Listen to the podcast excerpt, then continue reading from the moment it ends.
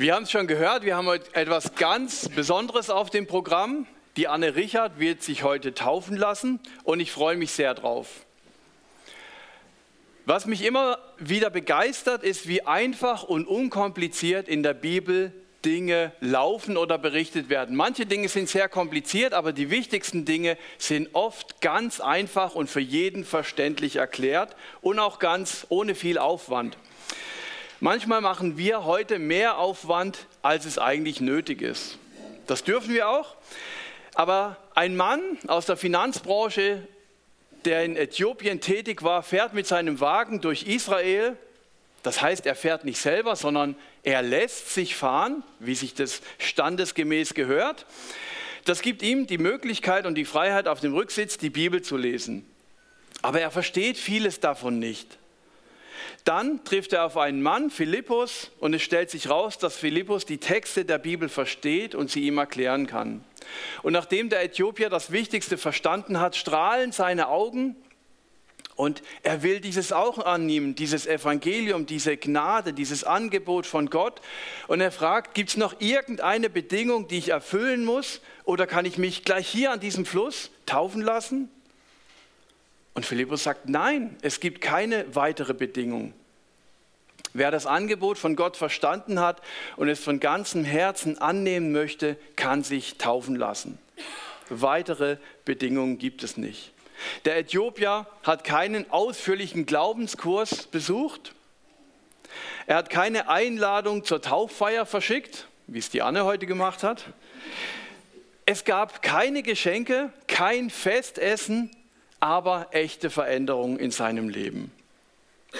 Glaube und Taufe gehören zusammen. In Markus 16, Vers 16 steht, wer glaubt und sich taufen lässt, der wird gerettet werden. Wer aber nicht glaubt, der wird verurteilt werden. Jetzt kann man sich fragen, warum ist denn die Taufe so mega wichtig? Sie ist wie eine Hochzeit. Jesus verbindet sich mit dem Täufling, bei uns heute die Anne, zu einer neuen Einheit. Das ist das neue Leben in Jesus. Wie bei einer Trauung bin ich fest verbunden, fest und auch sichtbar für andere. Bei nach einer Trauung trage ich einen Ring an der Finger oder habe andere Erkennungsmerkmale. Durch die Taufe werde ich auch Teil von, von allen Christen. Die Bibel nennt das, nennt das den Körper von Jesus. Ich bin verbunden mit allen Gläubigen aller Zeiten. Ein heiliger Akt. Und wir schauen jetzt im Römer ab Vers, äh, Römer 6, was dort steht ab Vers 3. Ihr wisst doch, was bei der Taufe geschehen ist. Wir sind auf den Namen von Jesus Christus getauft worden und haben damit auch Anteil an seinem Tod. Durch die Taufe sind wir also mit Christus gestorben und begraben. Und wie Christus durch die Herrlichkeit und Macht seines Vaters von den Toten auferweckt wurde, so haben auch wir ein neues Leben empfangen und sollen nun so handeln, wie es diesem neuen Leben entspricht. Also durch die Taufe sind wir mit Jesus gestorben, mit Jesus begraben und wieder auferstanden. Und das zeigt sich auch nachher in der Taufhandlung durch das Eintauchen, das symbolisiert das Sterben von Jesus, durch das Untertauchen, der Tod von Jesus. Jesus war wirklich tot. Und in dem Moment, wo die Anne nachher untertaucht, bekommt sie auch wirklich keine Luft. Also da hat sie ja nichts zum Atmen. Und danach taucht sie wieder auf, weil Jesus auch wieder auferstanden ist. Denn wie wir seinen Tod mit ihm geteilt haben, so haben auch wir Anteil an seiner Auferstehung. Letztlich geht es doch darum, unser früheres Leben endete mit Christus am Kreuz unser von der Sünde beherrschtes Wesen ist damit vernichtet und wir müssen nicht länger der Sünde dienen.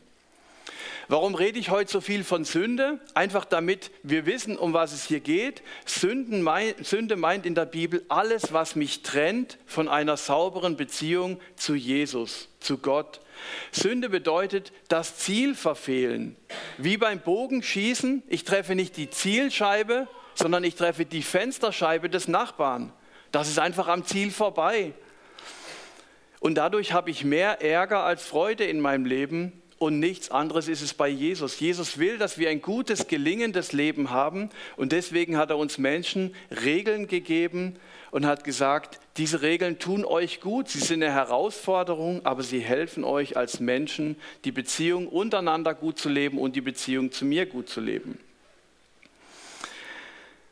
Was müsste ich tun, um gar nie mehr zu sündigen? Wenn jetzt die Anne nach aus dem Tauchbecken aussteigt und sagt, boah, jetzt fühle ich mich richtig dabei, jetzt bin ich dabei, ich werde nie mehr sündigen, das ist mein Ziel. Sie wird es nicht schaffen. Es gibt zwei Möglichkeiten. Entweder halte ich das Gesetz, die Regeln, die Gott in der Bibel uns gegeben hat, zu 100 Prozent ein, das ist aber unrealistisch und nicht machbar, oder, das ist etwas makaber, aber es ist die einzige Möglichkeit, tot sein. Ein Toter sündigt nicht mehr. Das ist auch gleich unser nächster Vers. Denn wer gestorben ist, kann nicht mehr von der Sünde beherrscht werden. Das ist logisch, aber es klingt natürlich auch ein bisschen hart. Also der Tod ist die einzige Möglichkeit, mein altes, kaputtes und von Gott entfremdetes Leben zu beenden. Aber die Bibel spricht hier nicht von dem Tod des Körpers, sondern von dem Tod der Seele. Eine neue geistliche Seele ersetzt die alte durch Glaube und Taufe. Jesus sagt an einer anderen Stelle auch, ihr seid eine neue Kreatur, eine neue Schöpfung, ihr seid ein neues Wesen. Und als Anne vor einigen Jahren gesagt hat, ja, ich will mit Jesus leben, ich will ihm nachfolgen, da hat sie schon diesen neuen Geist empfangen. Wir gehen nochmal Vers 6 da steht wirklich drin, von der, Sünde, das von der Sünde beherrschte Wesen ist damit vernichtet. Also dieses alte Wesen ist wirklich vorbei. Weil Anne glaubt und getauft ist, lebt in ihr ein neues geistliches Wesen. Glaube, das ist etwas Inneres, ähm, dass ich mit Jesus selber regeln muss. Das kann niemand anders für mich machen. Das kann auch was sehr Intimes sein, auch wenn ich meinen Glauben mit anderen teile. Aber es wird wahrscheinlich immer Themen geben oder Dinge, die ich ganz intim mit Gott regeln will oder machen will. Meine Frau und ich beten abends immer, bevor wir einschlafen. Aber manchmal gibt es Anliegen oder Gebete, die will ich gar nicht mit meiner Frau teilen, sondern die sind, die sind mir so wichtig. Ich habe da gar keine, das ist so was Persönliches, das will ich einfach alleine mit Jesus regeln. Das bekommt niemand anders mit. Aber Taufe ist was Sichtbares. Eine Taufe findet immer statt, wenn Zeugen da sind. Mindestens ein Zeuge muss dabei sein bei einer Taufe. Mit meinem alten Wesen habe ich kein ewiges Leben, aber als neues Wesen bin ich Teil der ewigen Welt und werde ewig leben. Stell dir mal vor, du bist ein Auto. Stell dir mal dein Traumauto vor. Und jetzt fährst du damit in Urlaub. Deine Seele ist der Motor des Fahrzeugs. Und du bist in Portugal am Strand, wunderbar. Du willst nach Hause fahren, dein Auto hat einen Motorschaden. Du kommst diese 2000 Kilometer in deine Heimat, schaffst du nicht mehr. Es ist unmöglich. Du kannst noch ein paar Portugiesen fragen, die sind freundlich, die helfen dir beim Schieben ins nächste Dorf, aber dann ist auch Schluss. Ich schaff's nicht mehr in die Heimat, wo ich hingehöre aber mit einem neuen Austauschmotor schaffe ich es, mein Heimatziel zu erreichen. Und so ist es mit meiner neuen Seele. Gott wünscht sich, dass ich in der ewigen Heimat das ewige Leben habe und dort ankomme. Und dieses Ziel wünscht er sich für alle Menschen, dass jeder dieses ewige Leben erleben darf. Meine neue Seele ist das Upgrade, mit dem ich in den Himmel komme. Ich hatte am Donnerstag ein Gespräch mit zwei Frauen, beziehungsweise ich hatte das gar nicht, es waren zwei Arbeitskollegen von Kolleginnen von mir. Und das hat sich so entwickelt aus dem Nichts. Ich, ich kann gar nicht mehr verstehen, wie, wie das Gespräch angefangen hat. Da kam eine Mitarbeiterin, ganz glücklich, und sie hat erklärt, wie sie sich freut, wenn sie das alles mal hier abgeben kann. Und sie weiß ja sowieso, ähm, was nach dem Leben hier kommt. Wenn sie hier mal abtreten kann und alles aufgeben kann, wunderbar, sie freut sich da schon drauf.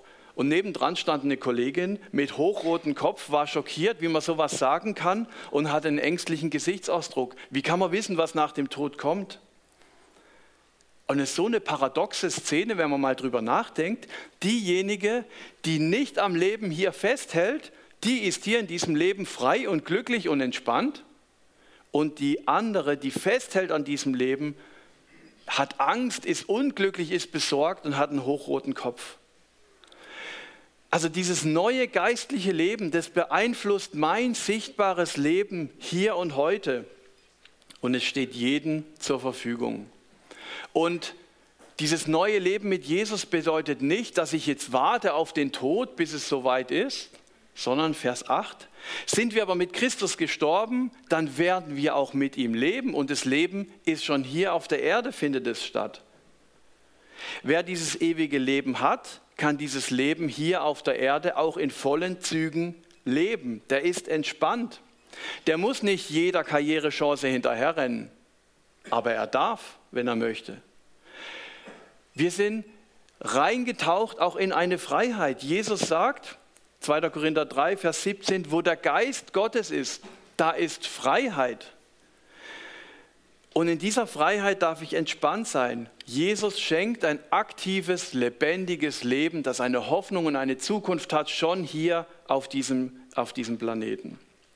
Das Leben hier auf der Erde ist nicht ein Warten auf den Tod. Aber weil wir wissen, was nach dem Tod kommt, können wir hier glücklich und entspannt leben. Allerdings auch nur unter einer Bedingung, wenn wir auf Jesus schauen. Es reicht nicht einfach nur getauft sein und dann wird mein Leben gut, so einfach ist es nicht. Ich kann auch als getaufter und glaubender Mensch auf die Probleme schauen, die mir von der Richtung kommen oder auf die Herausforderungen, die von dieser Ecke auf mich zukommen oder die Mühe, die mich hier anpacken will ich habe auch als getaufter und glaubender Mensch Probleme und vielleicht richtig heftige Probleme in meinem Leben.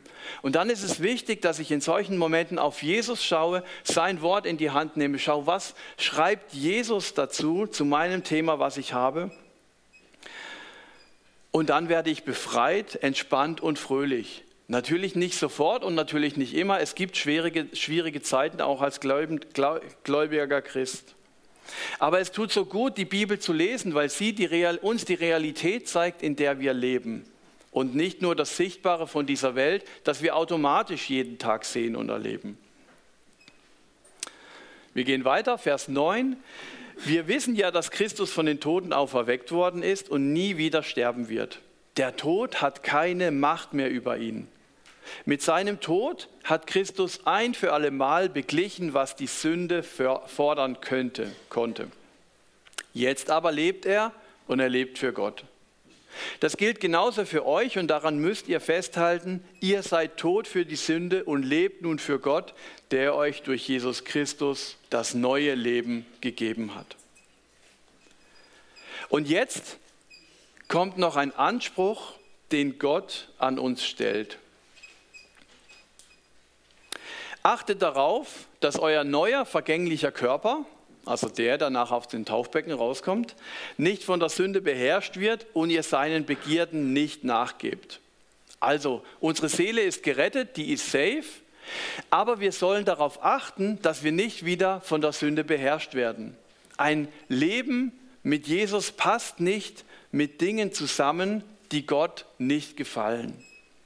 Aber es geht jetzt nicht mehr darum, ein sündloses Leben zu führen, um Gott zu gefallen. Gott liebt uns, so wie ich meine Kinder liebe, selbst wenn sie Dinge tun, die ich nicht gut finde. Die Gesetze von Gott sind nicht mehr als Ziel, sie unbedingt einhalten zu müssen, dass Jesus mich liebt, sondern sie sind als Maßstab dafür da, um mir zu zeigen, dass ich ohne Vergebung von Jesus nicht vor Gott bestehen kann. Egal wie gut ich bin, ich bin immer noch ein schlechter Mensch oder ich bin die Beziehung zwischen mir und Jesus kann immer wieder kaputt gehen und nicht gut sein. Und wer denkt, ah, ich lebe jetzt schon mit 50 Jahren mit Jesus und ich bin ganz gut dabei, ich bin ein guter Christ, der ist schon hochmütig und hat wieder gesündigt. Also so diffizil ist es. Wir, wir werden es nie schaffen und das ist mir wichtig zu betonen. Es gibt hier in dem Raum hier keinen, der besser oder schlechter ist, sondern wir brauchen alle die Vergebung und die Verbindung zu Jesus. Es gibt niemand, der hier besonders heilig ist. Sünde ist wie Kalk. Wenn ich Sünde in meinem Leben zulasse, setzt sich Kalk an. Wie so eine Wasserleitung, in der Wasser, frisches Wasser fließt. Und die Beziehung zwischen mir und Jesus ist aktiv durch den Heiligen Geist, das Wasser, das durch die Leitung fließt. Aber wenn ich immer wieder Sünde in meinem Leben habe, die sich wie Kalk ansetzt, dann fließt mit der Zeit immer weniger Wasser oder es fließt langsamer. Und jetzt habe ich die Möglichkeit, meine Sünden Gott zu vergeben, also Jesus hinzuwerfen und sagen, Jesus, es tut mir leid, dass ich schon wieder gesündigt habe, vielleicht in Gedanken, und dann ist dieser Kalk wieder weg und das Wasser fließt wieder. Wenn ich das aber nicht mache, dann setzt sich immer mehr Kalk an, wie bei einer Wasserleitung. Je mehr Angriffsfläche da ist und irgendwann ist die Leitung zu oder es fließt nur noch ganz wenig durch. Deswegen ist es so wichtig, immer wieder Gott um Vergebung zu bitten und es kann zwar eine Möglichkeit sein, dass ich sage, okay, ich habe jetzt dies und jene Sünde im Leben, ich möchte nicht mehr lästern oder sowas. Und dann gehe ich mit diesem ähm, Vorsatz nach draußen, an die Kaffeerunde nachher da draußen, stelle mich da mit jemandem zusammen, mit dem ich es gut kann und plötzlich sind wir im Reden plötzlich sind wir im Lästern und wir sind schon wieder drin. Und was mache ich dann? Am besten einfach Jesus um Vergebung bitten, sagen, Jesus, ich wollte das nicht, es tut mir leid und Jesus nimmt es weg. Deshalb am besten gleich um Vergebung bitten. Wir überspringen Vers 13. Ups, machen bei 14 weiter. Die Sünde hat über ihre Macht über euch verloren, denn ihr seid nicht länger an das Gesetz gebunden, sondern ihr lebt von der Gnade Gottes, befreit, um Gott zu dienen. Stimmt das? Die Sünde hat keine Macht mehr über euch? Natürlich hat die Sünde Macht über mich. Wenn ich meine stolze Phase habe, dann achte ich den anderen weniger als mich und zerstöre dadurch seine Ehre und seinen Wert. Oder wenn ich meine geizige Phase habe, dann schade ich anderen und mir selber auch noch, weil ich mich von dem Segen, weil ich auf den Segen verzichte. Oder wenn ich meine Lästerphase habe, dann hat die Sünde Macht über mich und zerstört gerade eine Beziehung. Die Qualität der Beziehung wird schlechter, wenn ich über eine Person lästere dann wirkt doch die Sünde wieder in meinem Leben, auch wenn ich getauft und für Jesus entschieden bin. Aber gemeint ist damit was anderes. Die Sünde herrscht nicht mehr über Leben und Tod. Das ist der Unterschied. Denn das ewige Leben in Christus ist mir zugesichert und es ist wichtig, dass ich diese Sicherheit habe. Ich treffe manchmal Menschen, die sagen, ja, hundertprozentig kann man es ja nicht wissen.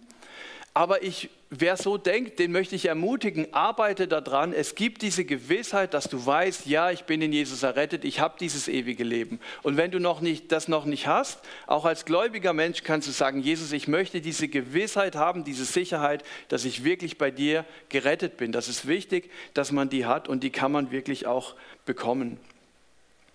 Also die Sünde kann immer noch meinen heutigen Tag beherrschen, aber nicht mehr den Tag nach dem allerletzten Tag hier auf der Erde, nicht mehr über das Lebensende hinaus. Glaube und Taufe machen uns nicht frei von der Tat der Sünde, aber von dem Tod der Sünde. Frei von dem Ergebnis der Sünde, dem ewigen Tod. Und jetzt ziehen wir Vers 13 nach. Nichts, keinen einzigen Teil eures Körpers sollt ihr der Sünde als Werkzeug für das Unrecht zur Verfügung stellen. Dient vielmehr Gott mit allem, was ihr seid und habt, als Menschen, die ohne Christus tot waren, habt, aber durch ihn neues Leben bekommen haben, sollt ihr jetzt Werkzeuge in Gottes Hand sein, damit er euch für seine Ziele einsetzen kann. Und das finde ich sehr spannend, dass Gott hier einerseits sagt, hey, euer Körper soll jetzt nicht mehr ähm, der Sünde zur Verfügung stehen und gleichzeitig auch schaut, dass ihr im Reich Gottes eine Aufgabe habt, dass ihr dient. Wie gehört das zusammen? Durch das Dienen bleibe ich in Abhängigkeit von Jesus und ich werde abgelenkt von Sünden. Die Mitarbeit im Reich Gottes hilft mir sogar, mich mehr auf Jesus einzulassen, weil ich gezwungen bin, positiv gezwungen bin, mich mit Jesus aktiv auseinanderzusetzen. Und es ist ganz normal, dass man geistliche Kämpfe ausfechtet, wenn du vielleicht im Kindergottesdienst die biblische Geschichte machst, wenn du in der Gemeindeleitung bist oder du leitest einen Hauskreisabend, dann hast du davor, nervt dich das dann, vielleicht bist erkältet, du hast keine Lust mehr. Und es ist immer so, weil es eine geistliche Herausforderung ist, das Reich Gottes zu bauen. Das gehört dazu. Und deswegen ist es wichtig, dass ich eine Aufgabe habe, weil dann werde ich herausgefordert und muss Jesus das sagen, Jesus, ich kann heute dies und jenes nicht tun, hilf du mir. Und dann funktioniert es. Und dann fließt Jesus und dann ist es Jesus, dann ist es nicht mehr mein Verdienst. Kurzer Schwenk, was ist meine Berufung, was ist mein Auftrag im Reich Gottes? Was soll ich denn tun? Wir waren vor kurzem als Gemeindeleitung auf einer Konferenz in der Schweiz und dort wurde ein Referent gefragt, der viele Gemeinden gegründet hat, auch eine Bibelschule und viele andere christliche ähm, Dinge. Einer, der viel bewirkt hat für Gott und er wurde gefragt, was ist deine Berufung, was ist so deine Lebensberufung? Und er hat gesagt, er kann das gar nicht sagen. Er hat immer nur das getan, was Jesus ihm gerade vor die Füße gelegt hat. Und er hat nie gewartet auf eine exklusive Bestätigung von Gott, ja, macht das jetzt wirklich, sondern es war klar, das muss er tun, er hat es gemacht. Und das erlebe ich immer wieder, dass Menschen ihre Berufung vor sich liegen haben. Es ist so eindeutig, so klar, was zu tun ist, aber man wartet vielleicht auf eine größere Aufgabe, auf eine wichtigere oder hat keine Lust dazu. Auf jeden Fall gibt es immer 100 richtig gute Ausreden, diese Dinge nicht zu tun. Aber erst da, wo die Ausreden aufhören, beginnt der Erfolg. Und ich finde es spannend, Bücher zu lesen, Biografien von Menschen, die viel bewegt haben im geistlichen Leben. Und dort findet man vieles, viel Not, viel Feiern auch, aber eines findet man nicht, Ausreden. Dort findet man keine Ausreden, die sagen, oh, ich hatte zu wenig Kraft, ich war krank, ich hatte zu wenig Geld, ich hatte zu wenig Bildung, ich hatte zu wenig dies, ich hatte zu wenig das, es war die falsche Zeit. Ausreden findet man dort nicht. Da, wo die Ausreden aufhören, beginnt der Erfolg. Vielleicht willst du dieses neue Leben auch haben. Und dann, da lade ich dich ein, es so zu machen wie dieser Äthiopier der hat das Wichtigste verstanden. Der kam aus einer völlig anderen Kultur. Der kannte diesen ganzen alttestamentlichen Kontext, den, den, ja die Juden hatten oder auch die Römer ein bisschen wenigstens. Den hatte der ja gar nicht. Der kam völlig von außen. Der könnte ja sagen, oh, ich, ich, was ist das für eine komische Sache, für eine Kultur? Nein, hier geht es nicht um eine Kultur. Also es geht schon auch um Kultur, aber es geht um eine geistliche, um ein geistliches neues Wesen und das steht allen zur Verfügung. Oder du bist schon getauft und dir fehlt noch die Entscheidung. Glaube und Taufe gehören zusammen. Du musst kein besonders frommes Level haben, ähm, sondern du musst es einfach verstanden haben und dann kann es losgehen. Gibt es irgendetwas, das dich hindert, die Beziehung mit Jesus festzumachen oder dich taufen zu lassen? Dann tu's. Also wir fassen noch mal zusammen. Der Akt das neue Leben gibt es durch Glaube und Taufe. Beides gehört zusammen. Es muss nicht beides am gleichen Tag sein. Bei der Anne waren auch einige Jahre dazwischen. Aber beides gehört zusammen. Glaube und Taufe. Dann die Zusage, wer an Jesus glaubt, der ist gerettet. Da gibt es keinen mehr. Aber ich habe doch damals so eine Riesensünde begangen, die mich heute noch irgendwie stört und prägt. Du bist gerettet. Die Zusage gilt jedem, der glaubt. Und dieses, dass du ein schlechtes Gewissen hast, weil du denkst, dies und jenes passt noch nicht zu mir oder ich habe noch Schuld in meinem Leben, dann bring es immer wieder zu Jesus, vielleicht auch mit einem anderen zusammen. Aber die Zusage der Vergebung, die kannst du jeden Tag aus der Bibel nachlesen. Wer an Jesus glaubt, ist gerettet. Und als drittes der Anspruch, wir, wollen, wir sollen der Sünde nicht mehr dienen, sondern Gott die Ehre geben mit unserem Leben. Amen.